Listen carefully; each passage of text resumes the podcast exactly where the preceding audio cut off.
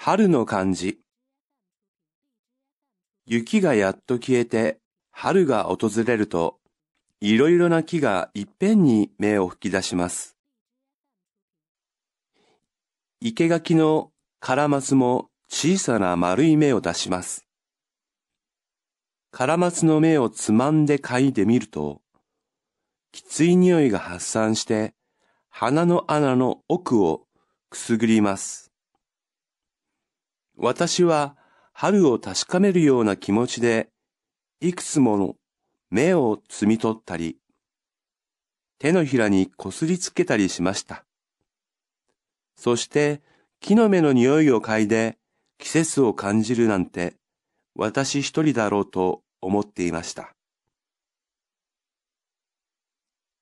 いっぺんに、